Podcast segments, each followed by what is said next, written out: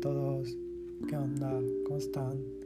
Bueno, pues ahí estaba checando en Spotify, en los podcasts que hay, estaba viendo que no hay ninguno que hable del aborto de una forma como que más extensiva desde el punto de vista de los derechos humanos, de la Corte Interamericana de Derechos Humanos,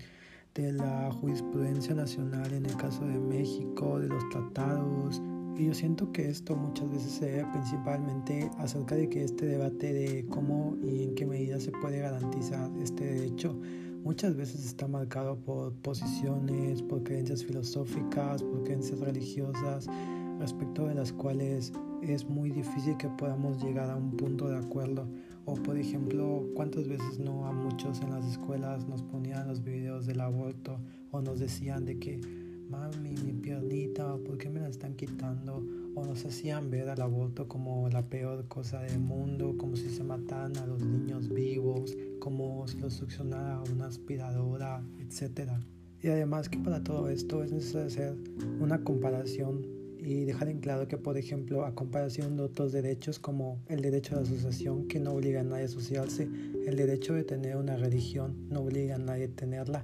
el derecho al aborto tampoco obliga a nadie a tener que abortar, pero lo que parece es que muchos grupos religiosos han implantado la creencia de que con la aprobación del aborto enseguida todas las mujeres van a ir a abortar o que por ejemplo como ellos lo llaman la ideología de género que van a hacer que todos los niños sean gays, que todos los niños sean trans, que todas las niñas sean lesbianas. Y yo creo que todo ese tipo de pensamientos para la época en la que vivimos son pensamientos que ya no deberíamos de tener sino simplemente lo que ellos llaman ideología de género. No es más que como nosotros en el mundo del derecho lo conocemos como juzgar con perspectiva de género, que es por ejemplo enseñarles a todos los niños las cosas que no están bien, a que puedan decidir sobre su cuerpo, a que puedan decir cómo se sienten identificados con su género. O en el caso de todas las personas en el artículo 4 tenemos que dice el hombre y la mujer son iguales ante la ley esto vendría siendo más que nada la igualdad formal, que en apariencia suena muy bien, pero nos encontramos en la vida real y en lo que llamamos el mundo material con diferentes situaciones donde para llegar a esa igualdad formal tenemos que aplicar privilegios a algunos grupos que por su condición histórica han sido discriminados, a la vez como también pueden existir diferentes grados de vulneración como sería el caso, por ejemplo, ser mujer, ser parte de una comunidad indígena y a la vez contar con alguna discapacidad, por lo que aplicamos uno de los principios del derecho que es ofrecer un trato igual a los iguales y un trato desigual a los desiguales para poder lograr esta igualdad formal. Pero a lo que nos enfrentamos dentro de todo el panorama de derechos es a estos grupos católicos y a estos grupos cristianos que históricamente tienen mucho poder y que lo han usado para malinformar a la población en general acerca del aborto o de la planificación familiar. Ahora bien, volviendo al caso de México, muchas veces en las escuelas y en las facultades se nos enseña sobre la pirámide de Kelsen y que se nos pone como un modelo de la jerarquización de las leyes en México que sitúa por ejemplo, en sus niveles más bajos a los reglamentos, a los decretos, va subiendo por las leyes locales, las leyes federales, hasta llegar a la constitución y a los tratados internacionales. Pero muchas veces los profesores en estas facultades nos inculcan que la pirámide de Kelsen es algo que no puede cambiarse, es algo que siempre ha sido así y siempre va a ser así cuando la realidad es que en el tema de los derechos humanos, cuando un Estado suscriba un pacto un tratado internacional y este tratado ofrezca un mayor beneficio a las personas, se debe tomar en cuenta el tratado internacional y no la constitución, así como también da una fuerza vinculante a las resoluciones que emitan, por ejemplo, la Corte Interamericana de Derechos Humanos, como por ejemplo el caso Rosendo Radilla, que era un músico y un campesino, pero que en sus canciones hacía referencia a la narcocultura de México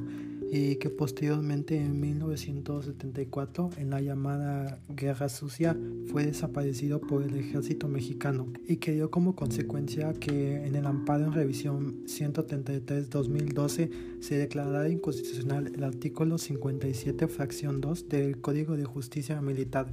y que permitió quitar algunas de las facultades a los militares como era el caso que fueran juzgados por tribunales militares. Y se permitió que ahora se pudieran juzgar por tribunales ordinarios o tribunales civiles cuando sus acciones perjudicaran a estos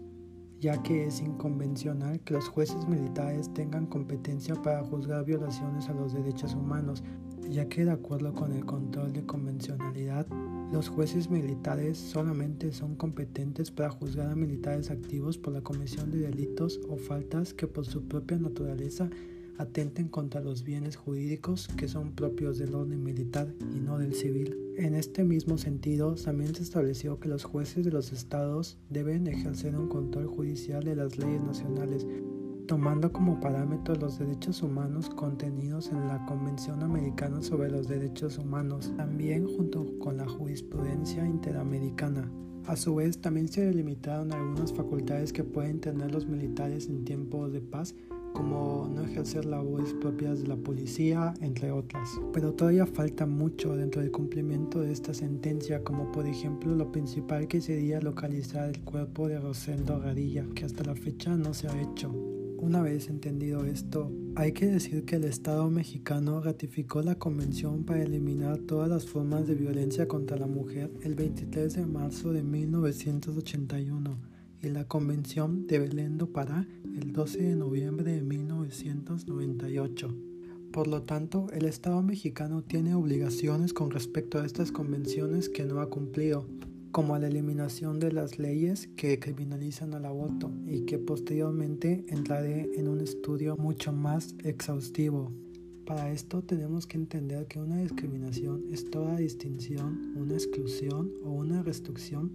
basada en el sexo que se tenga por objeto y que tenga como un resultado menoscabar o anular el reconocimiento o el goce de algún derecho reconocido por los tratados internacionales y el orden jurídico nacional como por ejemplo el artículo número 1 en su párrafo tercero de la Constitución de los Estados Unidos mexicanos, que nos dice que todas las autoridades en el ámbito de sus respectivas competencias tienen la obligación de proteger, promover, respetar y garantizar los derechos humanos. Por su parte, la CEDAW también nos dice que los estados parte están obligados a hacer frente a las relaciones prevalecientes entre los géneros, así como a la persistencia de estereotipos basados en el género y que afectan a la mujer, no solo a través de los actos individuales, sino porque estos se reflejan en las leyes y las estructuras e instituciones jurídicas y sociales. Históricamente, la criminalización del aborto se ha justificado por numerosas razones, como pueden ser prevenir la mortalidad materna,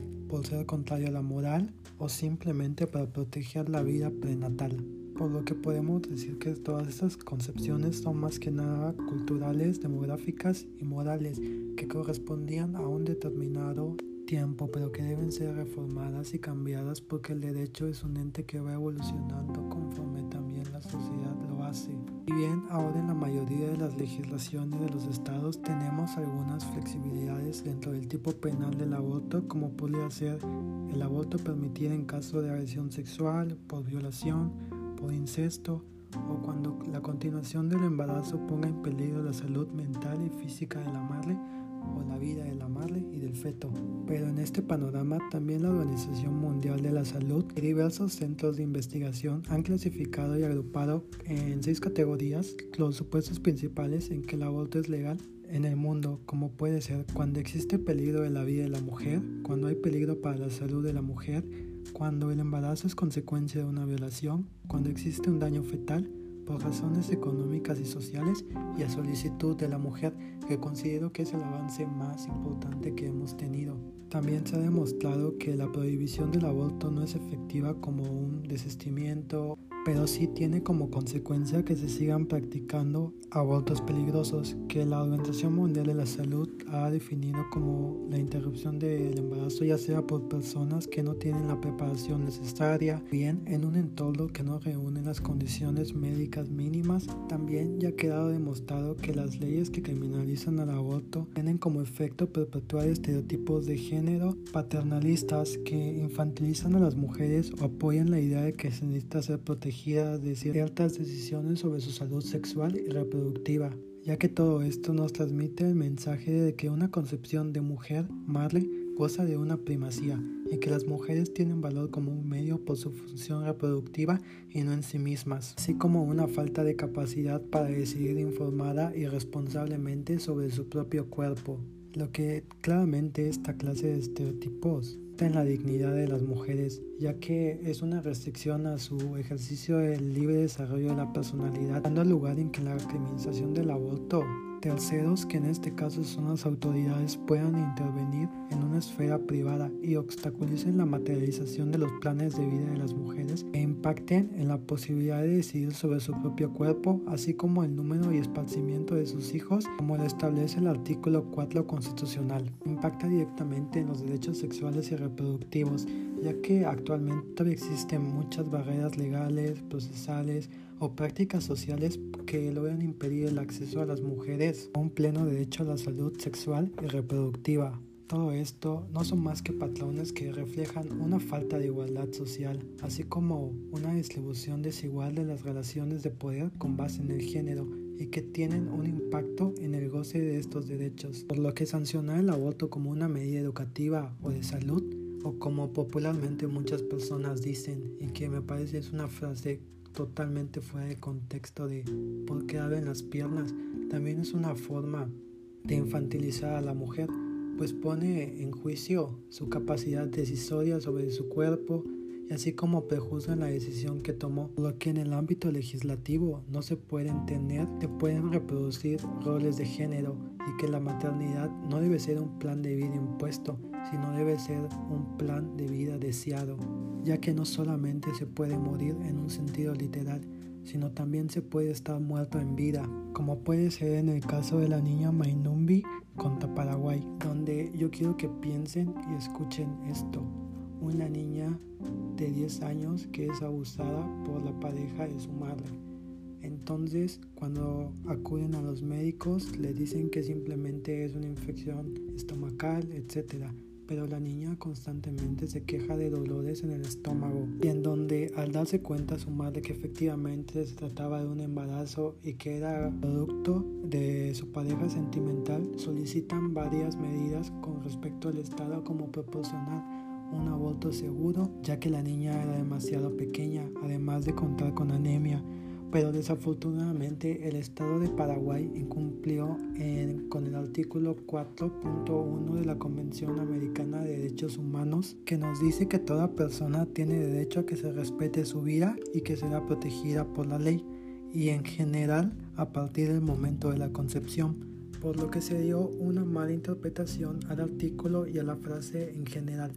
para esto tenemos que remitirnos al caso Altavia Muriño contra Costa Rica o fecundación in vitro, donde vemos que dentro del derecho a la vida intervienen otros derechos como son la libertad, que nos dice que toda persona tiene derecho a organizar con arreglo de la ley su vida individual y social conforme a sus convicciones, o el derecho a la vida privada, que nos dice que la maternidad forma parte del libre desarrollo de la personalidad de las mujeres y la decisión de ser o no ser madre, de ser o no ser padre, es parte del derecho a la vida privada. Para esto, la Corte nos dice que es una cuestión valorada de diferentes perspectivas, como puede ser la biológica, la médica, la ética, la moral, la filosófica o la religiosa y llega a la conclusión de que no hay una definición sobre el inicio de la vida, por lo que pasa a definir sobre la concepción, donde tenemos prueba científica nos dice que para que exista una concepción, primeramente tiene que haber una fecundación